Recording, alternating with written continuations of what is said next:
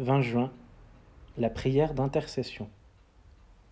L'Éternel rétablit Job dans son premier état quand il eut prié pour ses amis. Job chapitre 42 verset 10.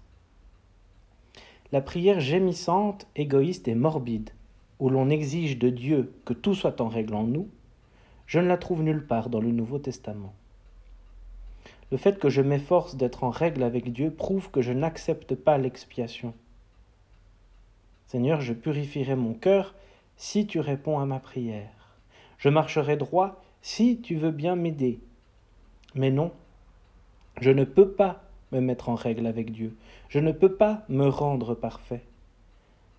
Je ne peux être en règle avec Dieu que si j'accepte l'expiation du Seigneur Jésus-Christ comme un don absolument gratuit. Suis-je assez humble pour l'accepter? Il me faut renoncer à toute prétention, cesser mes efforts et m'abandonner entièrement entre ses mains, après quoi je pourrai me consacrer à la tâche sacrée de l'intercession. Beaucoup de prières supposent qu'on ne croit pas à l'expiation. Jésus ne commence pas à nous sauver maintenant.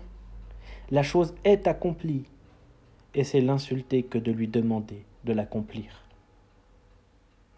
si vous ne jouissez pas de l'abondance promise, si vous ne saisissez pas la parole de Dieu, mettez-vous à prier pour vos amis. Adonnez-vous au ministère de l'intercession. L'Éternel rétablit Job dans son premier état lorsqu'il eut prié pour ses amis. La grande affaire de votre vie, si vous êtes sauvé, c'est de prier pour les autres. Partout où Dieu vous place, priez sans attendre.